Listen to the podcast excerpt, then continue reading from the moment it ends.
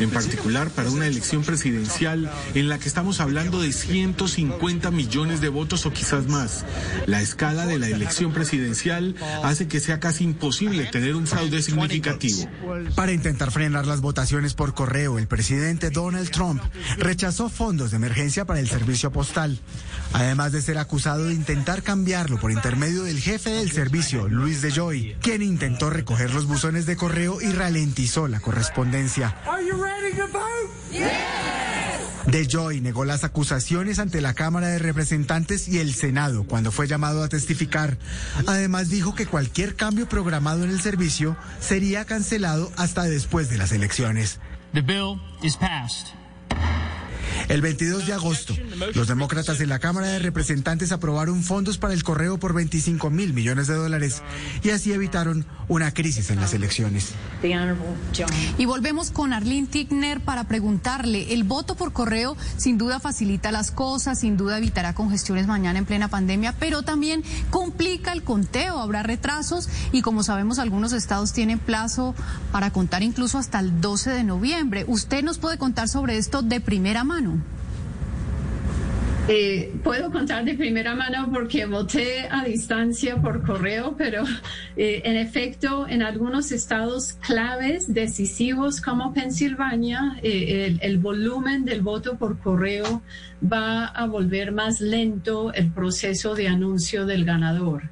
Y esto es un poco lo que se teme en este momento, que no conozcamos el resultado en algunos estados decisivos por este alto flujo de voto por correo. Pero quiero dejar claro, y no apareció en la nota, que el voto por correo es una manera muy importante en la que muchas personas votan, toda vez que el día de las elecciones en Estados Unidos, a diferencia de buena parte del mundo, no es un día eh, cívico ni festivo. Entonces, quienes trabajan, que no logran salir del trabajo para votar, han encontrado en este mecanismo una forma de participar en las elecciones. Son las 8 de la noche. Aquí comienza Mesa Blue con Vanessa de la Torre.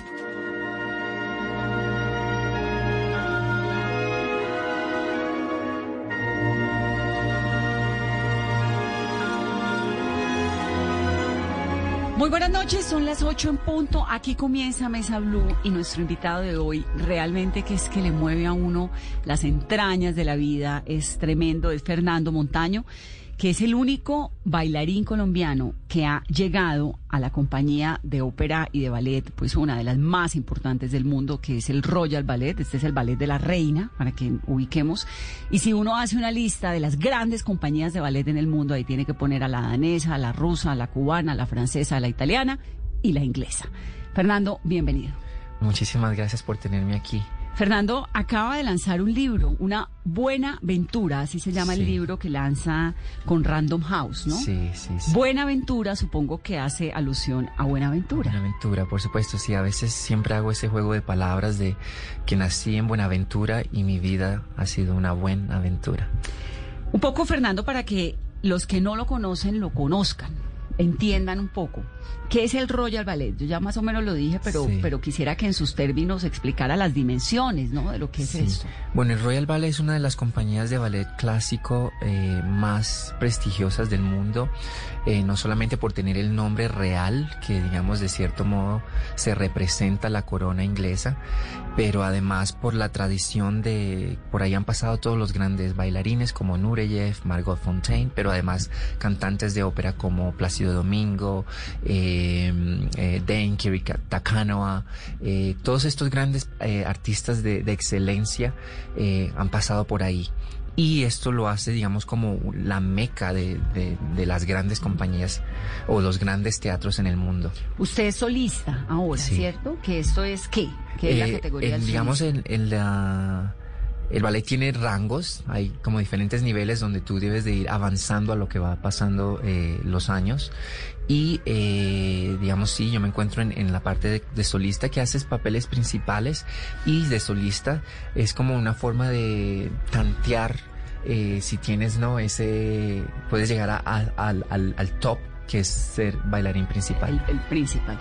¿Cuántos bailarines principales tiene el ballet, el Royal La Ballet? compañía eh, son alrededor de eh, 14 entre hombres y mujeres, Mujeres, son 14, 14. principals y digamos ¿Y solistas solistas somos ah, ah, 12 12. entre hombres ¿Y y, de dónde mujeres. son? Eh, la mayoría de la, de la compañía, la compañía, creo que una de las características de Royal Ballet es que eh, de todas eh, tiene bailarines de toda todas partes del mundo. Y eh, por supuesto la mayoría son ingleses, pero sí hay desde rusos, hay una chica argentina, yo el colombiano, hay bra- brasileños, hay um, sí hay es una hay una variedad bastante grande, una gama bastante grande de, de bailarines de todas partes del mundo. Usted es el único colombiano, ¿cierto? Yo soy el único colombiano. sí. En algún momento estuvo Juan Sebastián Zamora, que John trató de entrar. Sí, John Sebastián Zamora estuvo en el, el- en el Royal Ballet School, Sí. que pues fue una lástima que no, no haya entrado a la compañía porque es un joven muy, muy talentoso. Pero él está en Chicago. Está en Chicago, sí, sí. Pero sí, él, él estuvo en la, en la escuela. ¿Y qué hace que uno entre a ser parte de la institución, a ser como parte del elenco del Royal Ballet?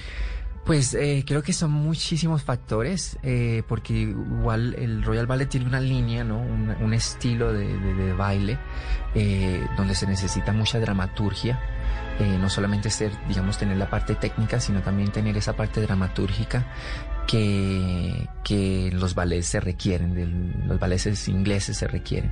Pero además de eso, digamos que a veces son... eh, hay periodos de tiempos, ¿no? En que están buscando tal vez una persona un poco más exótica o una persona un poco más clásica o, o alguien más que, su baile sea mucho más dinámico o tal vez más alto, porque exacto, hay, hay un poquito de, de todo. Entonces todos estos factores unidos eh, se requieren para poder ingresar a la compañía. ¿Usted es la única persona de raza negra en ese ballet? ¿O hay en más? estos momentos somos cuatro, tenemos cuatro, somos cuatro bailarines negros. ¿De sí. dónde son? Eh, los otros, ah, perdón, hay, hay tres ahora. Los otros dos son ingleses y yo soy el único extranjero, sí. ¿Cuál es su ballet preferido? Le voy a poner un ballet. Eh, bueno, mi ballet preferido es Manon. Es pues, precisamente porque eh, es- se requiere de mucho drama y además es un libro de, de una cortesana francesa y, y este escritor que ella pues le gustan eh, el lujo y por supuesto un escritor no le puede dar esa vida, pero entonces ella prácticamente eh, eh, de cierto modo se prostituye, su hermano la, la, la conduce a, prostituirse, pero igual ella muere en los brazos de él y ese amor digamos es eh, muy pasional. Es. Fernando, hagamos un recorrido por su historia. Usted es de Buenaventura, ¿no? sí. Creció en un barrio humilde en Buenaventura, en un puerto del Pacífico colombiano lleno de necesidades, Sí. de gente muy talentosa también. De allá es mi amigo Yuri Buenaventura. por Claro, cierto. claro. Pero, pero pues es un lugar que, que requiere todo. Sí. ¿Cómo fue su infancia? ¿Cómo Bueno. salta un niño de Buenaventura a donde está usted hoy? Bueno, yo ah, mis yo viví en Buenaventura hasta los seis años. Ah, digamos que estos primeros seis años de vida fueron mis eh, años más alegres de, niñez, porque pese a las adversidades que tal vez se, se vivían en ese momento, y bueno, ahora pues se viven muchas más, pero para mí fue muy, era muy, muy alegre, ¿no? Fueron muy alegres el, ¿no? el escuchar el sonido de la lluvia, bañarme bajo el agua, correr descalzo, eh, el faro, eh, escuchar el sonido del tren. Incluso eh, yo recuerdo que vi unos indígenas que de algunas em, ah, comunidades eh, cercanas, eh, digamos, ver como todo este, ese mundo tan mágico de, la selva, de, toda esta selva que hay en, en Buenaventura, eh, digamos, son recuerdos muy, muy lindos. Entonces, que ya digamos que ya cuando voy a Cali es esa, esa belleza que había de- eh, vivido en Buenaventura cambió a, a algo bastante, eh, pues, posiblemente grotesco, porque fue una, un cambio bien rudo. ah, El de Buenaventura. sí, de Sí. Buenaventura a Cali. Ah, cuando se va de Buenaventura a Cali. Sí. Sí. ¿Y, y cuál fue en Buenaventura el, el acercamiento que usted, que usted tuvo hasta los seis años? Entiendo que sale su familia todos para que Todos, usted se sí. vuelva bailarín, ¿no? ¿Le bueno, a eso? la verdad no sé si fue exactamente por... Sí, a ver, creo que mis padres pensaron que en una ciudad más grande íbamos a tener más oportunidades, no solamente yo, sino pues todos Toda los la hijos. familia. sí. Pero ¿en qué momento en Buenaventura, en medio de esta infancia, usted descubre el ballet? Eh, sí, yo tenía cuatro años en, en la televisión, fue mi primer contacto con, con lo que era la danza clásica y tampoco era tan profesional, eran niños que hacían pasos de ballet en el programa de Nube Luz. Y, y es ahí donde, digamos, hago es- ese primer contacto con la danza y, y- y así esa semillita se, se quedó ahí sembrada y porque no fue hasta los 12 años cuando ya finalmente logré hacer ballet. Y ahí a los seis años, a los cuatro años es cuando el papá le, le hace una barra. No, fue un... ah, sí, sí, ya estando en Incol Ballet, ya, sí, ya tenía alrededor de 12 años. Ya había dejado los guayos por las zapatillas de ballet. ¿En algún momento quiso ser futbolista? Pues sí, al inicio a mí me gustaba, pero el problema era que llegaba muy adolorido. Porque, pues sí, los golpes y además era demasiado delgado. Entonces, con cualquier empujoncito yo era, estaba en el piso. Entonces, los raspones y todo eso, eso sí no me gustaba. ¿Y en Buenaventura quién vivía? ¿El papá, la mamá? Mi hermanos? papá y mis, mis, mis tres hermanos. Yo soy el menor de tres, tres hijos, de cuatro hijos, perdón. Eh, y digamos que yo fui, yo nací eh, por ah, un error en la naturaleza, porque mi madre ya se había operado las trompas para ah, no tener más hijos.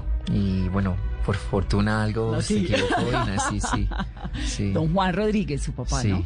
¿Qué hacía su papá en Buenaventura? Mi papá era cotero en, en puertos de Colombia. El cotero, sé que hay otro nombre, que mi papá es el que lo usa, pero yo nunca me lo he aprendido. Eh, esquivador. Él eh, levantaba bultos en, en el, en, el, en el puerto para pues transportarlos a los a los Barcos. a los a los barcos y, y también lo que se importaba también lo sacaba para el país. ¿Y la mamá? Mi mamá siempre fue ama de casa, sí. ¿Era una familia humilde? Sí, nosotros éramos una familia humilde y digamos que en Buenaventura no éramos ricos, pero vivíamos bastante cómodos, a diferencia de cuando nos mudamos a Cali, que pues la casa era de, de esterilla y pues no estaba, no tenía pues paredes, eh, en fin, era, fue un cambio bien drástico. Cuénteme ese cambio. ¿Cómo fue salir de Buenaventura a, a Cali? ¿Por qué lo deciden? Sí, yo creo que mis padres, como te decía anteriormente, ellos querían pues darnos una mm, mejor oportunidades que de las que ellos tuvieron en Buenaventura, en una ciudad mucho más grande. Eh, y, digamos que salimos ah, en sí en busca de, una, un mejor futuro, ¿no? Para nosotros. Pero, por supuesto, una ciudad mucho más grande, con cuatro hijos, eh, todas las cosas se dificultan eh, porque pues todo es más costoso. eh, pero poquito a poquito, digamos, justo esa casa que después la perdemos, todos pusimos un granito de arena, pusimos un ladrillito para construirla. Y, y sí, también, digamos, eh, el área donde vivíamos, que era en Agua Blanca, en el distrito de Agua Blanca, eh, era mm, en esos momentos bien crítico porque pues estaban las balaceras y... ¿Eso fue en qué año, más o menos? Esto, ah, yo nací en el 85, esto 91, fue 90 y pico, sí, que era una época muy, muy violenta. Sí. Entonces, crecer en ese ambiente eh, era bastante, o sea, tenían muchos temores y miedos, ¿no? Que posiblemente eh, mi disciplina y, tal vez también el tesón, porque desde muy temprana edad, eh, yo lo digo en el libro, eh, pues tal vez sí tenía el deseo de ser bailarín o artista, pero mi verdadero sueño, la verdad, yo creo que era ser una persona de bien, una persona buena, independientemente de, porque pues crecí en todo es- este círculo tal vez eh, vicioso de, de tanta... De tentaciones, supongo, también, ¿no? Exacto, exacto. Entonces, eh, al ver esto, yo, yo decía, yo quiero ser alguien bien, alguien, si voy a hacer algo, alguien positivo. Y, y cuando llegaron a, a Agua Blanca, para los que no se ubican en Cali, Agua Blanca viene siendo Ciudad Bolívar, tal vez, Sí, en, en es Bogotá. ¿no? enorme, Digamos, el sí. distrito de Agua Blanca, pues es la gran comuna popular Sí. de Cali. Viven no sé cuántas, Sí, muchos 500 emi- mil personas en emigrantes de tantas, sí, de todo el Pacífico, es un gran receptor de migrantes, de desplazamiento, de, es un lugar es, eh, muy popular, Mm. pero con muchas necesidades también, siempre lo ha sido. Fernando, ¿y en Agua Blanca qué hacía el papá, qué hacía la mamá, Mi qué hacían Mi ustedes? papá ya, él se había jubilado, en esa época se jubilaba muy, eh, a muy temprana edad. Y eh, mi madre, mi madre siempre fue muy recursiva. Y ella, ella aprendió a hacer esculturas, ella aprendió a pintar, a, a, a coser. a- era muy mercante mi mamá, yo diría de cierto modo eso. Vendía cosas. Vendía, ella de veces iba a a Medellín y compraba mercancía y vendía cosas, digamos, pues para ayudar en la casa.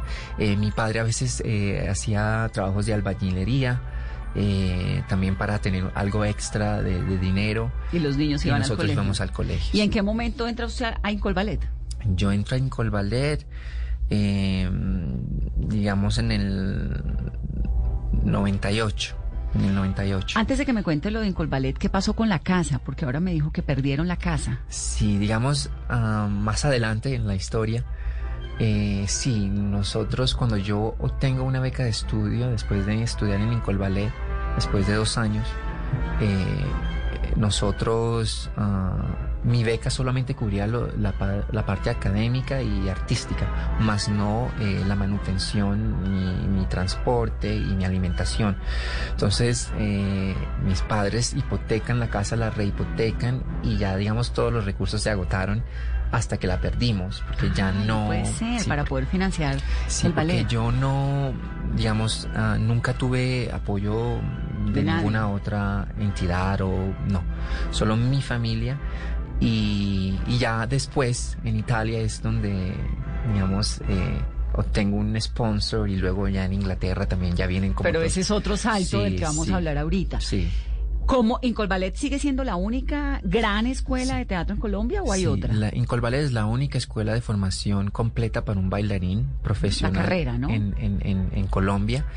Y, Y eh, entrar también tuvo que haber sido difícil. Claro, porque además yo ya era grande, ya yo tenía 12 años cuando yo ingresé en Colballet, que en el mundo del, del ballet clásico se debe iniciar a muy temprana edad. Entonces, eh, casi no me dejan entrar porque pues ya estaba demasiado viejo, supuestamente, entre comillas. 12 años ya es estar viejo.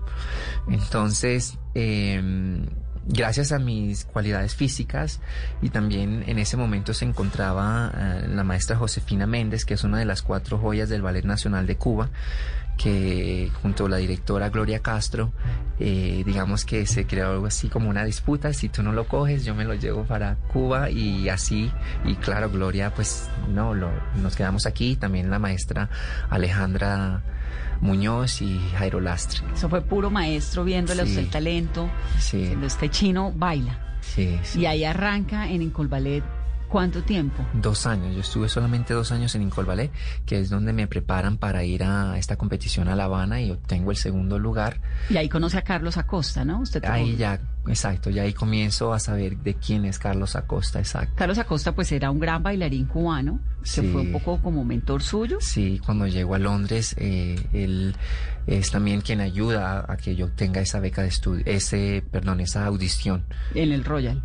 ¿Pero usted conoce a Carlos en Cuba o en dónde? en, en, en el Royal, en Inglaterra. En el Royal ya en Inglaterra. Sí. Entonces, ¿qué pasa en Cuba? ¿Usted se va a Cuba a los cuántos años? A los 14 años y ahí vivo cinco años y medio. Me gradué de la escuela. ¿Y esa, esa financiación de ese ballet era que el, el gobierno cubano? Sí, el ¿Cómo? gobierno cubano y justamente en el último año habían cambiado las reglas de la competición porque de la forma en que yo ganaba la beca era en- comp- compitiendo con otros bailarines y eh, deciden cambiar las, las reglas y hacer la competición cada dos años. Entonces ese último año, que era el, el año de mi graduación, me iba a quedar sin beca. Entonces, eh, gracias a- al sistema político que tiene Cuba y, a- al pueblo cubano, la verdad, porque mi abuela eh, cubana, ella hace una petición. así ¿Su de- abuela es cubana? Bueno, yo la llamo abuela porque Ah. es quien me crió todo, es quien me crió Claro, todos ya. esos años que viví ahí en, ¿Usted en vivía en dónde? ¿Con una cubana? Sí, sí. Eh, después del primer año que fue el más difícil, pero sí después ella prácticamente me adoptó como su nieto. ¿Y usted entonces llega a Cuba en qué año? Yo llego a Cuba en el 1999-2000. O sea, eso es casi periodo especial. Periodo especial y también el, el Lian González. Claro. Sí. Este era el niño cubano, El niño, el balserito. pero el, el, el- el periodo, el periodo el especial. periodo especial estaba... Durísimo. sí. Claro, estaba terminando y, ya venía Chávez un poco, ¿no? Que, que salva o ayuda, airea, Sí. refresca la situación cubana, pero era una época difícil. Sí. Eh, ¿Por qué Cuba es tan fuerte en el, en el ballet? El ballet. ¿Por Rusia? Por, exacto, por la conexión con Rusia, eh, que, que siempre han tenido ese eh, contacto. Eh, y además que, digamos, Alicia Alonso y Fernando Alonso eh, crearon pues esta escuela también con esa eh, tendencia tanto americana como rusa. Sí. ¿Y cómo era la vida de un joven colombiano bailarín en Cuba? En, en esta época, en esta situación. Eh, bueno, eh, por supuesto, al tener solo 14 años y encontrarte sin familia eh, en un país extranjero, aunque es Latinoamérica, pues hay muchísimas dificultades en el sentido que pues no se es tan maduro para tener algunas, tomar algunas decisiones. Y eh, pues personas se pueden aprovechar, o, pero digamos fue un, un cambio bastante drástico en el sentido que bueno, en- aquí en Colombia tú sabes que tú sales y puedes parar el bus en la Claro, calle en pues cualquier tienes lugar. al papá de la mamá allí. ¿no? Exacto. En, en La Habana pues están esas colas enormes, eh, eh, no, la escasez de comida, porque a veces aunque se tenía el dinero, pues había escasez. Entonces... eh, O sea, usted le tocó la libreta de racionamiento de comida. Sí, sí, sí. Claro. Y, y además teníamos una señora que, que venía del campo y ella nos traía mm, pues las cosas básicas, ¿no? Un poco de, de huevos, carne, leche, que por supuesto era ilegal, pero era una forma de sobrevivir, que es una de las cosas que yo más resalto del pueblo cubano, eh, que son muy eh, eh, recursivos, son muy recursivos y proactivos, porque de tampoco a veces crean mucho. ¿Con quién vivía? Ese, eh, a ver, después del primer año viví con, con la abuela, con mi abuela Aide, Aide Montoya Tornés. Y, pero ese primer año vivía con otra familia cubana que fue bastante difícil, ¿no? ¿Solo con Aide o Aide tenía familia? Eh, no, solo los dos. ¿Y está viva, Aide? Sí, sí, la abuela está viva, está esperando el libro. Eh, digamos que... No, eh, debe estar feliz. ¿Ya se lo mandó? no, estoy esperando eh, cuando ya pase, después de mañana ya, se lo puedo enviar y además otros libros porque es una gran lectora. Claro. ¿Y cómo eran los días en La Habana? ¿Usted se levantaba a 14 años y qué hacía? ¿Cómo eran sus clases? Bueno, yo me levantaba ah, sobre las ah, 8 de la mañana, eh, luego pasaba la guagua, me recogía sobre las ocho y media, me llevaba al- al- a la escuela, iniciaba mis clases. En ese primer año eh, fue así, porque era en la escuela elemental. Entonces, toda la mañana hasta el mediodía hacía todas las clases artísticas. Eh, la clase de ballet era la primera, después tal vez podía ser la danza de carácter, eh, francés. también preparación física, historia, no, perdón, las, las clases académicas ya eran en la tarde, que íbamos a la otra, a la secundaria y ahí hacíamos matemáticas, español. eh, ¿Todo el día sí. estudiando? Sí, todo el día estudiando y ensayando además, porque a veces terminábamos los, las, la escuela, la secundaria y teníamos que regresar al- a la escuela elemental para hacer los ensayos de ballet, para las competiciones. ¿Qué idiomas aprendió en Cuba? Eh, un poquito de francés. Porque usted habla francés, inglés, italiano. Exacto. es- Español, ¿no? Sí, esas ¿Ruso? son mis cuatro. No. Harasho. Spasiba harasho. francés allá. ¿Cómo, ¿Qué ocurre después? Entonces está en Cuba, aprende un montón, eh, supongo que perfecciona la técnica, ¿no? Claro, claro. Digamos, ¿usted tiene físicamente unas condiciones especiales para este talento? Sí, a ver, yo digamos que para haber iniciado tan tarde, digamos, tenía la flexibilidad eh, y tal vez la fisionomía, ¿no? De las extremidades largas, del cuello largo, delgado, que siempre eso ayudan en, en lo que es el para el ballet clásico. Entonces, digamos que por ese lado tuve suerte que tenía de estas cualidades. Pero sí, yo estaba en desventaja con mi grupo cuando llego a La Habana porque yo inicié tarde. Entonces, eh, cuando yo recuerdo esa, esa primera clase, eh, pues todos ellos podían hacer monstruosidades, la verdad, en cuanto a giros y saltos, y yo no.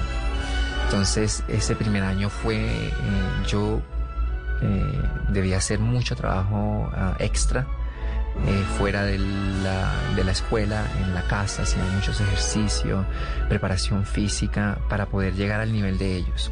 Mm. ¿Y ahí qué ocurre? ¿Cómo salta de Cuba? ¿Qué sigue después de Cuba? Eh, en Cuba eh, me graduó, trabajo con la compañía por un año y medio del ballet de, de, Cuba con la dirección de Alicia Alonso. Y Venus, que es la otra nieta de la abuela, ella me, me llama y me dice que quería ir a una competición a Italia, en, Italia de Rieti, que es la competición más importante en Italia. Y eh, yo regreso a Colombia pues a hacer la visa y a hacer todos estos trámites que se demoraron mucho y no logré llegar a la competición por motivos de, visa. Pero sin embargo el Teatro Nuevo de Torino me ofrece una beca de estudio. Y entonces llego a Italia eh, eh, tarde, bastante tarde porque todo el mundo me estaba esperando. Y es ahí donde pues inicia digamos esa tercera etapa de de la buena aventura en Europa. Sí. ¿Qué es qué? ¿Cuánto tiempo en Italia para yo estuve, yo estuve en Italia un año, un año eh, entre Torino y Milano. Eh, también la escala, el director de la escala de Milán en ese momento, que es el, actualmente el mismo, eh, Olivieri, me hace uh, nos ofrece, ¿no? Nos dice que cuando nos cansáramos de Royal Ballet podíamos regresar a la escala. Que bueno, no ha pasado. no, que se va a casar uno de Royal Ballet. Sí, sí. es la meca. Sí, sí, sí, Y entonces, usted audiciona para entrar al Royal Ballet. ¿Uno cómo llega al Royal Ballet? El Royal Ballet. primero, ¿por qué el Royal Ballet y no otra compañía, la ópera de París. O, por qué no, exacto, por qué no la ópera de París o el Bolsoi. Sí, bueno, yo creo que eh, en la vida hay que ser eh, muy práctico y saber, digamos, eh, las oportunidades que la vida te está ofreciendo. Y, eso fue, digamos, que yo hago un espectáculo en, en, Torino y la directora del English National Ballet School en ese tiempo, James Hacker, y mi maestra cubana, Niurka de Saa, ahí en Italia, me dicen después de, este espectáculo si me interesaría ir a Inglaterra a hacer algunas audiciones. Y por supuesto ya yo sabía que en el Royal Ballet estaba eh, Darcy Basil, está Carlos Acosta, Viviana Durante, que había estado Nureyev, Margot Fontaine. Entonces ya era como es otro nivel. Entonces eh, ellas eh, son quienes organizan todos, mi, documentación de visa y todo para ir a, Inglaterra y más el apoyo de Carlos que también ayuda para facilitar la, audición en el Royal. Y, sí, yo tenía dos audiciones en, el Royal y en el English National Ballet y, pero la primera fue... Los dos en Londres. Sí, los dos en Londres. Y la primera era en el Royal Ballet y por fortuna ellos me dicen, no vayas a la otra compañía, te queremos aquí. Sí. Pero eso, ¿cómo es una audición? Bueno, una audición fue una audición de eh, tres días. La primera es, te ven en una clase de ballet. ¿Te ve quién? La directora, eh, la subdirectora o la asistente de la subdirectora y algunos maestros. O sea, estos unos señores sentados en el escenario. Ellos se sientan y no en el escenario, en el Royal como es como es una eh, no es una audición abierta, tú entras y haces clase con el resto de la compañía. Y ellos vienen y se sientan ahí y comienzan a mirar tu trabajo. Em, y luego, después de esa clase de ballet, que fue lo primero que ellos vieron, nos dicen, eh, nos ven una segunda vez, un segundo día en otra clase, y en el tercer día ya nos dicen que nos quieren ver bailar. Entonces ahí ya bailamos. Ah, ¿Bailamos qué? ¿Uno decide qué pone? Sí, tú decides lo que tú hayas preparado para mostrar. Nosotros bailamos, yo fui a hacer la audición con Venus juntos y hicimos el, el padre de Paquita y, Y fue también dramático porque pues la música no funcionó y, no hablábamos inglés. Ay, qué nervios. Entonces, Venus es italiana, ¿no? Venus es mitad italiana, mitad cubana. Sí. ¿Y Venus todavía está en el Royal también? Venus? No, Venus no, desafortunadamente no, no, continuó pasó. en la compañía después de... Pero entró. un Sí, entramos juntos, pero después de seis meses ella no, no le dieron el contrato permanente y ahora se encuentra en Hong Kong, Hong Kong Ballet, sí. Y entonces, ese día fue, usted tiene un capítulo en el libro en el que cuenta que fue el día más feliz de la vida, el 23 de febrero del 2006. ¿Pero ese fue el día de la audición? No. esto fue el día donde ya, ya estaba dentro de la compañía, pero era la primera vez porque cuando uno entra eh, nuevo en la compañía, pues eh, lo que te decía de los rangos, tú solamente eh, eres, estás ahí parado o, o eres el que lleva el pony o el que lleva el- como los tintos, ¿sí me entiendes? O sea, Claro. to- tienes que ir, o sea, es todo un proceso, es todo un proceso de que tienes que empezar desde abajo. Bueno, pero entonces espéreme un segundo porque te- tenemos que llegar allá. Claro, entonces uno Sí. sale en el ballet llevando el pony, haciendo Exacto, carita. Sí, o sea, o sea, haces todo lo... Como todo en la vida. Sí, exacto. Desde abajo para poder llegar al- a, lo más alto. Voy a hacer una pausa eh, rápidamente en esta conversación que estamos teniendo con Fernando Montaño. Es el bailarín más importante de ballet que tiene Colombia y a mí sí me da un gusto tremendo tenerlo en esta cabina. Espero que ustedes lo estén disfrutando. Ya regresamos.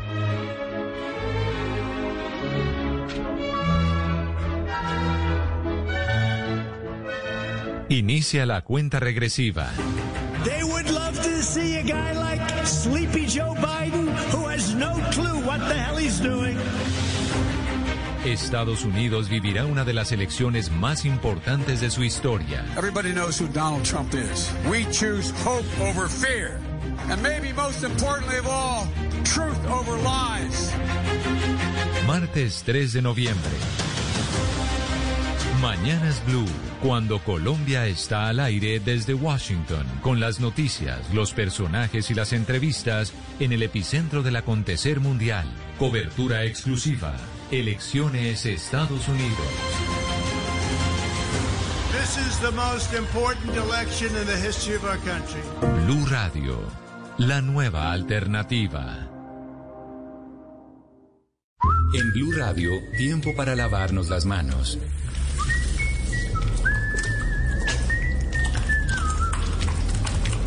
Tómate el tiempo para cuidarte y para enterarte de todo sobre el coronavirus. Síguenos en redes sociales, en bluradio.com y en todos los espacios informativos de Blue Radio. Numeral Yo me cuido, yo te cuido. Blue Radio, la nueva alternativa. ¿Qué es ser mamá? Ser mamá es enseñar. Es ser el centro, el comienzo y el final de la familia. Es hacer cada momento especial. Es unir las generaciones y pasar el legado. Tal como hace mucho tiempo, ella te lo pasó a ti. Super Arepa. La harina para hacer arepas de las super mamás. Trabajamos pensando en usted. En las noches la única que no se cansa es la lengua. Por eso, de lunes a jueves a las 10 de la noche empieza Bla Bla Blue con invitados de lujo. Yo soy Lorna Cepeda. Yo soy Diego Verdaguer. Les habla Consuelo Les habla el chef Jorge Raúl. Hola, soy Carolina Cuervo. Senado, la reina de la música popular. Yo soy Adriana Lucía. Tato de Evia. Blue, vamos a echar entonces el pote y el Con buena música, con historias que merecen ser contadas, con expertos en esos temas que desde nuestra casa tanto nos inquietan y con las llamadas de los oyentes que quieran hacer parte de este espacio de conversaciones para gente despierta. Bla bla blue. De 10 de la noche a 1 de la mañana. Bla bla blue. Con María Macausla, Simón Hernández y Mauricio Quintero. Bla bla blue. Porque ahora te escuchamos en la radio. Ahora en Blue Radio los foros virtuales Blue 4.0. Conéctese con nuestros canales digitales. No se pierda este 4 de noviembre a las 10.30 de la mañana una conversación con el embajador de Israel, Cristian Cantor, Juan Carlos Mora, Alan Weisleder, Ignacio Gaitán. Ilana Soloducho, Mauricio Dimant y Jimena Duque sobre cómo la innovación y el emprendimiento impulsan la economía en Israel. Foros Blue 4.0. Conversaciones que transforman a Colombia.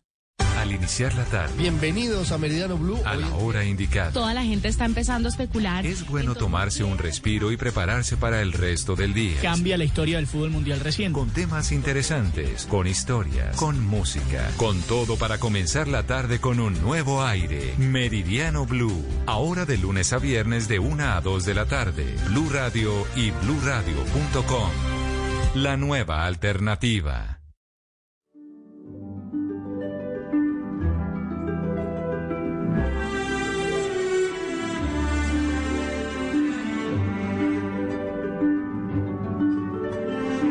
Continuamos en esta conversación, estamos hablando de ballet, de sueños, de vida, de Buenaventura, de Buena Ventura, que es el nombre del libro de Fernando Montaño.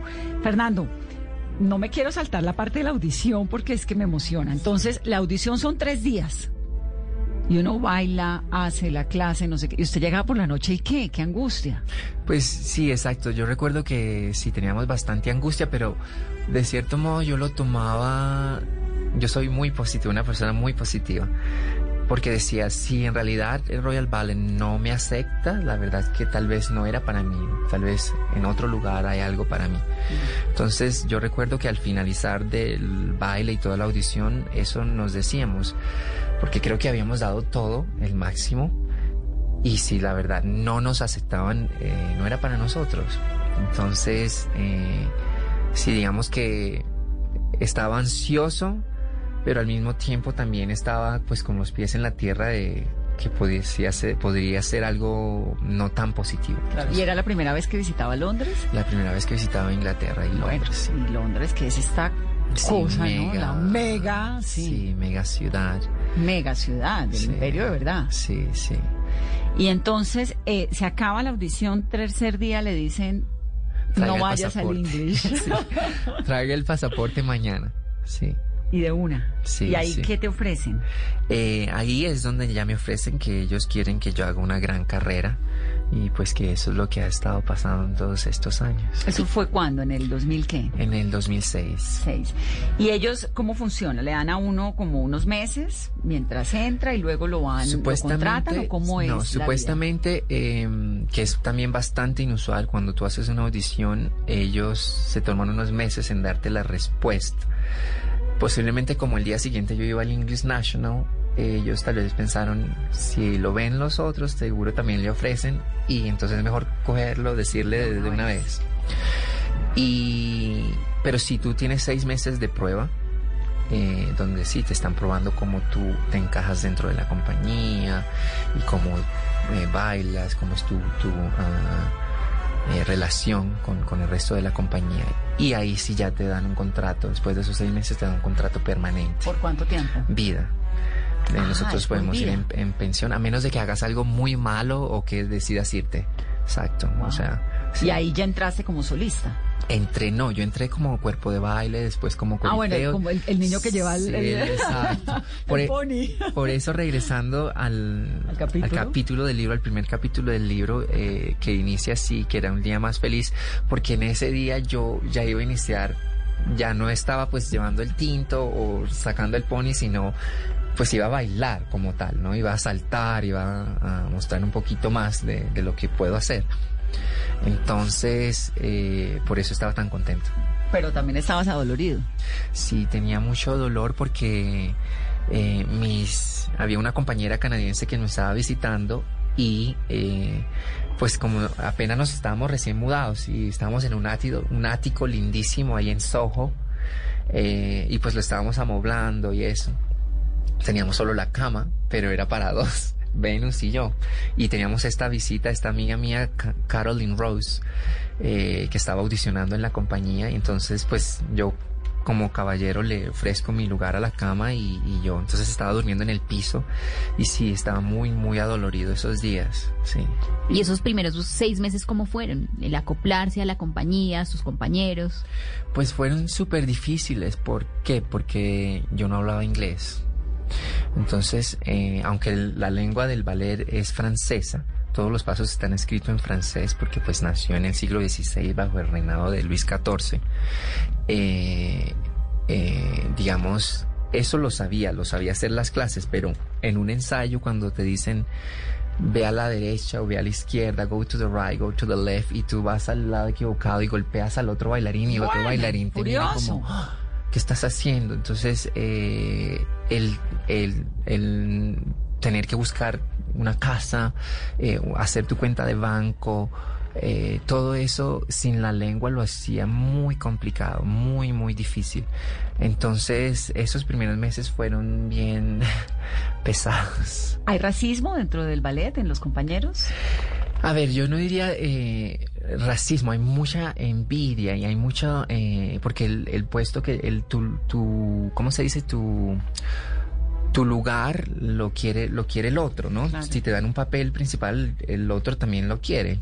Entonces, Pues no envenenaron al del ballet. sí, le echaron ácido. Del o sea, bolso. Ah, bueno, le echaron ácido. Sí, o sea, digamos, hay mucha, eh, hay mucha envidia, hay mucha intriga en ese sentido porque es, es, el ballet es todo lo que hacemos en contra de la naturaleza, la verdad. Todos los movimientos, esforzamos nuestros cuerpos al límite, entonces todo el mundo quiere llegar, pero pues no todos podemos.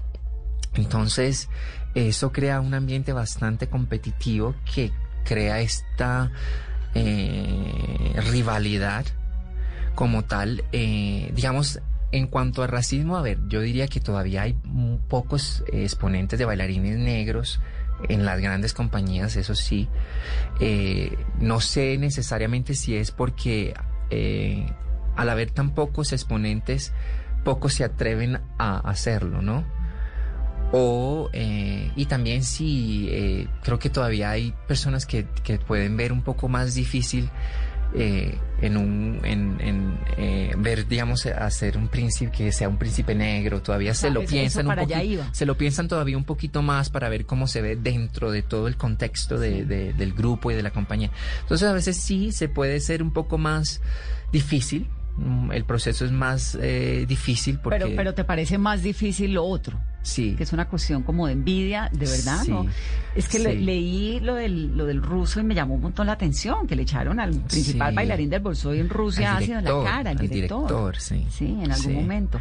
¿Eso Y- fue por qué? Por... Exacto, porque es, es- sí, eran, eh, aparentemente eran unos celos de eh, que una bailarina le dieron un papel a una bailarina y la otra chica lo quería y el novio se metió en medio de la discusión y hacen esta cosa de vandalidad. Eso es una tragedia, exacto. ¿Y te pasó algo en algún momento que, no sé, te escondieran las zapatillas? Sí, que... sí, sí, sí, que también era, pues fue duro para mí porque no podía expresar con palabras como decirle, "Ah, ¿qué estás haciendo? ¿No? O si veía a alguien. inglés. Exacto, entonces eh, en ese sentido, eh, pues sí, yo me escondía a llorar solo, pues yo no lloraba delante de nadie porque eso sí, eh, hay que ser fuerte, ¿no? El ballet, la gente dice por lo general que el ballet es para las mujeres, pero en verdad no. Eh, se necesita tener mucho tesón, eh, mucha personalidad para, digamos, sobrepasar estas cosas eh, que, que el ser humano eh, desafortunadamente tenemos. ¿Qué fue lo que te cosas. pasó? ¿Qué te hizo llorar? Me, a mí me escondían las zapatillas, eh, la ropa de ballet se me desaparecía. Y entonces me se me desaparecía esta semana, entonces me aparecía luego la otra. Y era, digamos, como un juego de, de- escuela, ¿no? Porque, digamos, yo, la mayoría de los bailarines de la compañía, aunque hay extranjeros, muchos pasan por la escuela del ah, Royal Ballet School. Y yo no hice el Royal Ballet School, yo vine desde afuera. Entonces siempre toma un poquito más de tiempo como que te, las, eh, la compañía o los bailarines se abran y te dejen como entrar en su, en su círculo.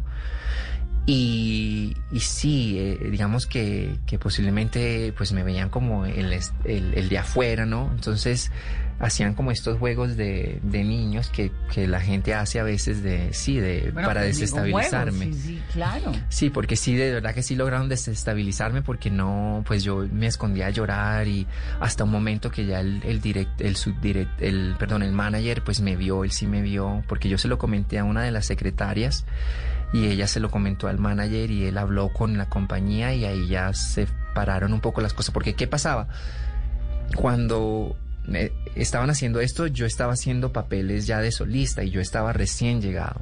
Entonces, por supuesto, eso crea celos a los que llevaban años antes de que yo llegase y que ellos no hayan tenido esas oportunidades tan rápido. Entonces, eso es, eso es digamos, eso es la- el motivo por el cual esa reacción tenemos a veces los bailarines. Fernando, y en medio de esa rivalidad, esa competencia, al final terminan creando una relación de amistad, porque todo el tiempo juntos. Sí, digamos, bueno, yo tengo pocos amigos dentro de la compañía, pero sí es verdad que compartimos mucho, o sea, nosotros pasamos casi las 24 horas juntos, porque es desde las mañana, digamos, desde las 10 y media de la mañana hasta las 10 y 10 y cuarto de la noche muchas veces.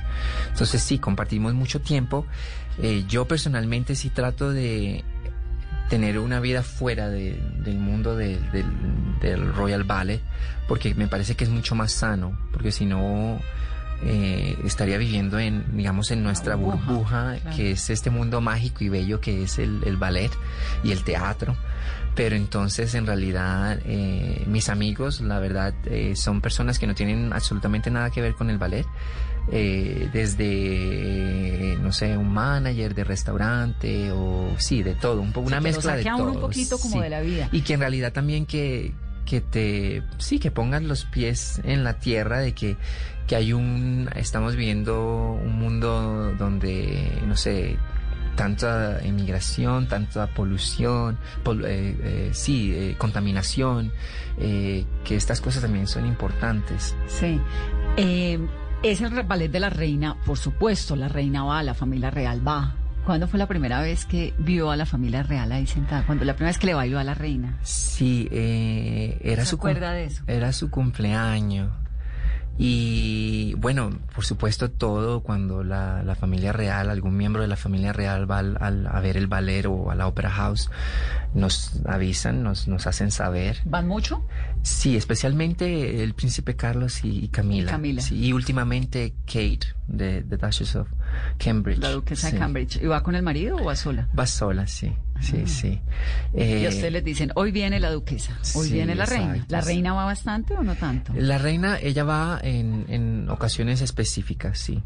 Pero sí, esa primera vez que la conocí, por supuesto, eh, pues estaba emocionado porque, pues uno, estos personajes, la verdad, uno los ve como fairy tales, ¿no? No, pues Como- claro, ese sí. cuento de hadas, pero además es porque es la reina de Inglaterra, ¿no? Exacto. Y ella va al camerino y saluda o Ella esto es viene en el el escenario. no, ella viene el backstage en tras bambalinas y pues toda la compañía nos alineamos por jerarquía y ella pasa y saluda a todas las personas, con algunas personas eh, pues se queda hablando un poquito más o menos, pero sí, eh, ese día sí, ella estaba vestida toda de blanco, con sus guantes y, y una de las cosas que me impresionó, que yo lo digo en el, en el, en el libro cuando esa primera vez que la conocí, es su piel. Su piel que a pesar de que es una señora de bastante mayor tiene una piel muy muy suave muy Dicen sí. que está conservada en Ginebra. Sí. Yo conservo la esperanza y trato de copiarla. ¿Y con usted de pronto cruzó algunas palabras, la en reina? esa primera ocasión no solamente la saludé ¿Y después sí? sí después sí sí sí ¿Y qué le pudo decir o qué hablar? Bueno, yo como no hablaba tanto inglés, yo no hablaba, o sea, yo solo la saludé, le dice eh, la reverencia y le dije que era un placer. Es- My pleasure. Sí, sí. Ah, Le- les dan eh, una etiqueta, cómo saludar a la reina. Viene, hay que hacer hay- esto. Si hay una etiqueta, el problema es que yo nunca la supe. Porque, a ver, yo a veces en el libro es, es curioso, porque la compañía es tan grande que por supuesto, pues yo era el único que no hablaba inglés en ese momento, eh, que a veces creo que ellos asumen como que tú pues ya estás bien, o sea, estás ya eh, establecido en la compañía. Y la verdad no, la primera vez que eh, yo conocí al príncipe Carlos, yo estaba súper nervioso porque era en su casa de campo a propósito. que ¿Fueron a había- una presentación o qué? no, él invitó a toda la compañía de Royal Ballet a, a su casa de campo a tomar mm, como un, aperitivo o algo así. ¿Y qué toman? No, este cuento siempre tiene Bueno, yo ni tomé porque yo no tomo.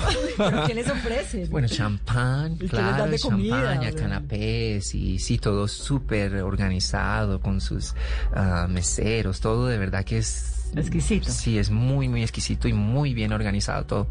Pero sí, ese día yo estaba medio sudando porque, pues, como no hablaba inglés y yo decía, ay, ojalá que no se vaya a quedar aquí, me pregunte algo y que yo después no sepa cómo contestar. Ay, qué nervios. Sí, entonces yo estaba ahí pues mirando y escuchando lo que los otros decían y hacían. Entonces, eh, pues cuando me llegó el turno, y él me pregunta que si pues estaba disfrutando ser parte de la compañía y yo solo le entendí de lo que dijo en ese momento eh, ah, que si estaba ¿cómo fue que me dijo? perdón ah, Enjoying. I enjoy, exacto, exacto. Y pues normalmente el, el común es Are you happy? Digamos, pero él es un príncipe, o sea, no va a decir como él usó, digamos, un- unas palabras más Más de príncipe. Exacto.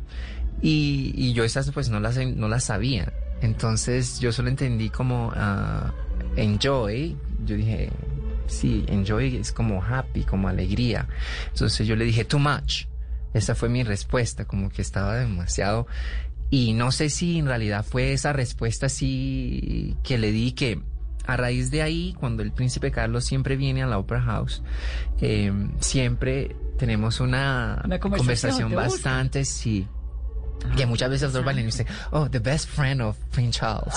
¿Y de qué hablan El con el mejor amigo del príncipe? príncipe. No, yo recuerdo que... ¿De ah, qué hablan? Sí, justamente eh, eh, la última vez que estuvo, eh, estábamos hablando, porque era antes de su visita a Colombia, su visita oficial, y pues estaban en ese momento las elecciones, entonces estábamos hablando de las elecciones, que no se sabía todavía quién sería, eh, si, si el presidente Santos continuaría o no, y también eh, que había... Fue cuando vino con Camila hace como cinco años. Sí. Recuerdo. Y, y también eh, que había conocido mm, eh, otros colombianos, en, en- en, digamos, que trabajaban también en, en, en el teatro, en otras áreas.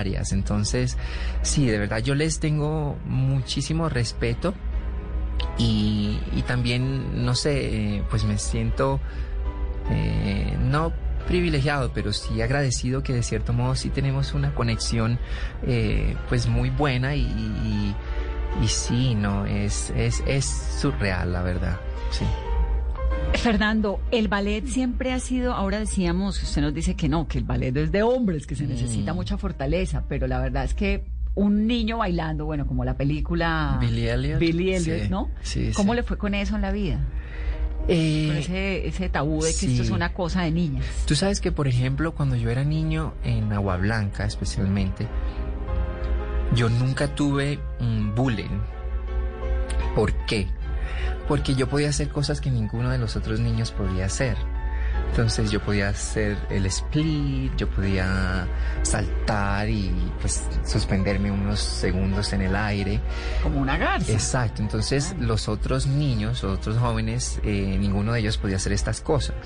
Entonces, en ese sentido, eh, sentía más que como crítica de bullying o algo así, era mucho más como de admiración, de que, uy, mira, él puede hacer eso, uy, qué bacano, qué chévere. Eh, sin embargo, por ejemplo, mi padre, yo lo, lo cuento en el libro, él sí sufría más bien el bullying por sus amigos que sí le decían, ah, pero es que ese ballet de, de niñas y esto y lo otro.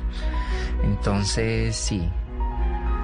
Pero no, eh, en realidad, en ese sentido yo he sido eh, afortunado que no, sí, no tuve esa, sí, ese problema. Que muchos otros sí, sí lo, lo han tenido, sí. Sí. Ahora, hay un personaje en su vida importante, Vivian Westwood, ¿no? Es una sí. gran diseñadora, pues, inglesa. ¿Cómo conoció a Vivian Westwood? Porque ella un poco lo termina adoptando, ¿no? Abrazando. ¿Son muy amigos? Sí, sí, sí. Vivian, eh, además de regalarme ropa y, y- y hacerme a veces publicidad, eh, me aconseja mucho. Pero ¿cómo la conoció? Eh, a Vivian la conozco, yo estaba yendo a, a- a mis ensayos en la Opera House, estaba un poco medio tarde y estaba casi que corriendo para no llegar tan tarde al ensayo. Y eh, Mark Stevenson, que es un conductor de orquesta, estaba trabajando con Vivian en ese momento y él sí me, me paró ahí ah, en, enfrente de Covent Garden Station, la estación de Covent Garden del metro, y me preguntó que si era bailarín o modelo. Entonces yo le dije, eh, I'm a dancer with Covent Garden, con el Royal Ballet. Soy un bailarín del Sí. Royal Ballet. Y, y ya, esa fue, digamos, mi conversación. Y luego a los meses, como unos 3, 4 meses, ellos vienen a ver La Bella Durmiente. Y yo estaba en el cuerpo de baile y estaba haciendo eh, el vals de, del- de La Bella Durmiente. Y aparentemente esto me lo cuenta Mark, que Vivian, él pues me señala y le dice, mira, este es el chico que había visto en la ¿Lo calle. quería como modelo, tal vez? Sí, porque estaban trabajando en un proyecto donde quería, Vivian quería hacer un pequeño, poner en, en el medio del show, eh, poner un ballet, un pequeño ballet. Y, eh, y no sé, Vivian también es una de sus características que es eh, muy diversa, ¿no? Eh, es- es- Pero maravillosa. Sí, entonces eh, decide hacer este, este ballet, eh, me, me da la, la oportunidad de hacer la coreografía y bailar en él. Eh, era En un- el desfile de modas. En el desfile de modas. ¿Eso fue que para la Semana de la Moda en Londres? Eso fue, eh, sí, era justo antes de la Semana de la Moda, pero además era una, un evento caritativo para la NSPCC, que es para niños eh, vulnerables. Entonces, eh, sí, ese primer, yo recuerdo, yo lo cuento en el libro, porque le doy, cuando la conozco en el... ah, eh, cuando me pidió que quería que bailase para ella, pues le doy la mano, pero parece como uno aquí en Colombia, cuando uno da la mano, uno aprieta la mano y la shake hands. eh, y pues en Inglaterra de verdad que es un poco más, No, más sutil la forma en como uno da la mano. Sí, uno abraza. Yo ahora te vi y Sí. te di un abrazo como si fueras mi mejor amigo. Entonces, eh, no sé si fue por eso que ella le dice a Mark que yo tenía un extraño, una forma extraña de, de shake hands, sí, de, De apretar de la apretar la mano. Entonces, que pues digamos que esas palabras nunca se me olvidan. Pero sí, Vivian... eh, Son me- amigos. Sí, somos amigos, sí. Son amigos, me da muchísimos consejos. Eh, la gente a veces posiblemente quienes me siguen en las redes pueden ver que yo cambio mucho como de look y es debido a los consejos que ella me da. De ropa, te regala, te viste, te, Sí, te dice, sí, eso. sí. Pero además tú eres más que bailarín porque has hecho teatro también y tomas sí. clases. Y Sí, sí. ¿Qué sigue ahora? Se nos acaba el tiempo. ¿Qué Yo- sigue? ¿Qué- ¿A dónde sí. más quisieras llegar? Sí, Yo- qué sueño le falta por cumplir. Porque- No, bueno, muchos. Pero bueno, hay, hay, hay varios eh, proyectos. Eh, yo quiero eh, tener mi propia escuela aquí en, en Colombia, eh, digamos, dándole las oportunidades a otros jóvenes, pero además que tengan una certificación eh, que global, que tengan un certificado que sea, eh, que si ellos deciden irse en un momento determinado a cualquier otro país, ese certificado les, de- les apoye y les ayude. Digamos que es con el eh, RAD, que es el, el sistema artístico de ballet del eh, Royal Academy of Dance, y el BIC, que también, digamos, los bailarines o los atletas necesitamos pasar mucho tiempo ensayando. Y no hay un sistema educativo que, que, que nos dé, digamos, las, las, la, parte académica de ciertas horas que en realidad son las cosas que vamos a, usar, que son, digamos, yo diría, no sé, tener, hablar un segundo idioma, como sea el inglés o el francés, fundamentalmente el inglés, pero además las matemáticas, eh, un poco también de, eh, ¿cómo se dice? Eh, biología para que se conozcan sus cuerpos, eh, digamos, sí, las cosas más necesarias que uno necesite para, pues, estar preparado profesional, exacto. Sí. Porque estos títulos, estas dos, estas dos eh, métodos de estudio te dan estos títulos que te sirven que independientemente no quieras seguir como tú una carrera artística, puedes ir a una universidad como Cambridge, por ejemplo, y te da puntos extra para entrar. Entonces creo que eso pues es una combinación perfecta. Pero además de eso, eh, uno de mis grandes sueños es que en Buenaventura haya una escuela de arte. Ay, maravilloso, porque, Porque- hay tanto talento. Sí, sí, sí. Y además, digamos, eh, ahora que se habla tanto de economía naranja y, y que todavía no se sabe la verdad qué es la economía naranja, creo que, digamos, una, una escuela de arte y un pequeño teatro en Buenaventura haría economía naranja o haría economía. ¿Por qué? Porque si el puerto de Buenaventura se convierte en un, un punto de, de turismo, ¿qué se le va a ofrecer a ese turista? Si hay un teatro, el turista va a querer ir a ver un espectáculo Pero y hay mucha riqueza. Hay mucho talento. Estos Exacto. jóvenes, esta música, estos timbales, Exacto. estas marimbas, ¿no? Exacto. estos Y- bailes, el currulao. Decir, el currulao pues no se parece al ballet, pero sí, no, pero exacto, exacto. Y eso es lo que atrae el turista, porque qué o qué, o sea, ¿por qué yo quiero ir a Colombia? ¿Qué tiene Colombia que no tiene otro país? Y estas son las cosas autóctonas que tenemos que tal vez no las explotamos al máximo, pero en realidad es lo que nos muestra o es nuestra carta de presentación al mundo. Fernando, gracias por estar en Mesa Blue, por contarnos tu historia, por inspirarnos. De verdad que qué dicha haberte tenido aquí en este programa. Muchísimas gracias, de verdad que fue un placer. Y a ustedes, gracias por acompañarnos en otra Mesa Blue. Que tengan una muy feliz noche.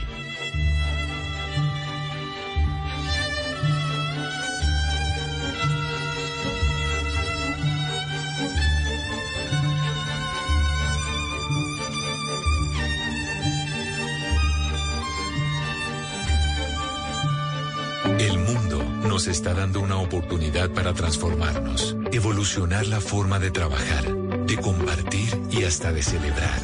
Con valentía enfrentaremos la realidad de una forma diferente, porque transformarse es la nueva alternativa. Blue Radio. Voces y sonidos de Colombia y el mundo en Blue Radio y bluradio.com, porque la verdad es de todos. 8 de la noche, 59 minutos. Bienvenidos a una nueva actualización de noticias. Los seguimos acompañando este lunes festivo con lo que pasa en Colombia y en el resto del mundo. Comenzamos. El gobierno nacional confirmó que se van a retomar las visitas a las comunidades indígenas del Cauca que habían quedado suspendidas hace algunos días en el marco de la Minga que viajó hasta Bogotá. Víctor Tavares. El anuncio lo hizo el comisionado de paz Miguel Ceballos, quien aseguró que después de una ardua conversación con el Consejo Regional Indígena del Cauca, que se cumplió este lunes festivo en Popayán, se acordó retomar las visitas del gobierno a las comunidades indígenas para escuchar sus problemáticas y avanzar en el denominado Plan Social del Cauca, que quedó coordinado desde la Minga de 2019. Estas visitas habían quedado suspendidas hace algunos días cuando la Minga indígena se trasladó a Cali y luego a Bogotá. Esto dijo el comisionado Ceballos. En estas visitas que vamos a hacer en las distintas comunidades, lo primero es escuchar el plan de vida de cada uno de los pueblos. Una vez se escuche el plan de vida, se escuchan cuáles son las prioridades que tienen en términos sociales y de desarrollo cultural, económico y social cada uno de los pueblos. El funcionario agregó que el plan social del Cauca y la Minga indígena son dos temas diferentes, pero que en ambos se trata de escuchar a los indígenas. Y en municipios como San Calixto, Teorama y Acarí de la zona del Catatumbo, esto en el norte de Santander, las comunidades campesinas insisten a las autoridades en adelantar un desminado humanitario. Según los líderes comunales, en las veredas siguen apareciendo minas antipersona en medio de la pandemia. Angie. En alerta se encuentran varios municipios del Catatumbo con la instalación de nuevos campos minados por parte de grupos ilegales en espacios públicos cerca de fincas y escuelas. Los campesinos han optado por demarcar con letreros las zonas donde existen estas trampas mortales. Personero de San Calixto, José Luis Franco. Coloquen eh, avisos para que las comunidades no eh, se salgan de la vía o para que la persona no transite por determinados sitios y siguen apareciendo, los campos minados siguen apareciendo. Un ciudadano de tan solo 23 años eh, salió afectado con una mina y perdió prácticamente eh, uno de sus, de, sus, de sus miembros totalmente. Una situación que se agrava, pues según el personero, algunas de las víctimas de minas antipersona que perdieron extremidades de su cuerpo no han recibido los tratamientos integrales necesarios por parte de su EPS. Ahora hablamos de noticias internacionales porque hay desarrollos respecto al ataque que se vivió en la ciudad de Viena, en Austria. Dos civiles perdieron la vida en este tiroteo, confirmaron las autoridades, y ellos avanzan en un gran operativo de cierre de fronteras y en territorio austriaco para dar con el paradero de otro de los atacantes que generó el pánico durante la noche de este lunes en ese punto del mundo. Las autoridades han pedido a los ciudadanos que no salgan de la casa a menos que sea imprescindible y mañana las escuelas permanecerán cerradas. Los otros detalles sobre esta noticia los tiene Estefanía Montaño.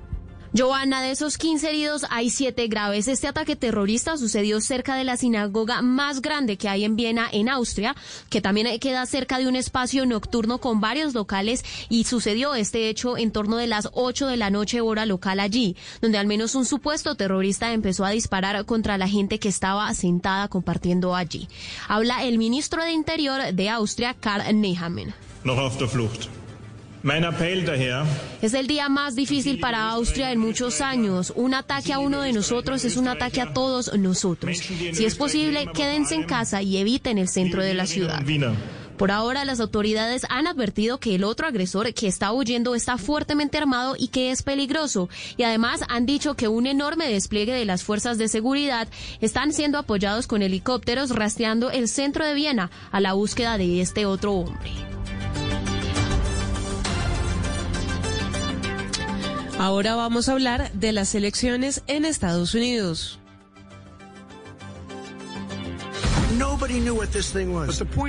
En Blue Radio seguimos las elecciones presidenciales en Estados Unidos. Estos comicios tan importantes mantienen la atención centrada del mundo en este punto de el continente americano porque mañana Joe Biden y Donald Trump se disputarán el puesto en la Casa Blanca. Todos los preparativos en Wilmington, Delaware, la casa de Joe Biden, los tiene Celia Mendoza de La Voz de América. La campaña de Joe Biden avanza con los últimos preparativos desde aquí, el centro de convenciones Chase en Wilmington, Delaware. Pantallas gigantes y un escenario han sido instalados donde estarán la dupla demócrata dando su discurso de cierre de campaña la noche del martes 3 de noviembre. Sin embargo, la esposa del candidato demócrata Jill Biden visitará la Florida durante el día, así como se espera que el ex vicepresidente refuerce su mensaje en el vecino estado de Pensilvania, uno de los más importantes en estas últimas horas de la carrera electoral. El presidente Donald Trump en estas últimas horas también visitó Carolina del Norte, Michigan, Wisconsin y Pensilvania. Hasta el momento no está claro si habrá un evento público en este estacionamiento y de hacerlo la campaña demócrata asegura que será con distanciamiento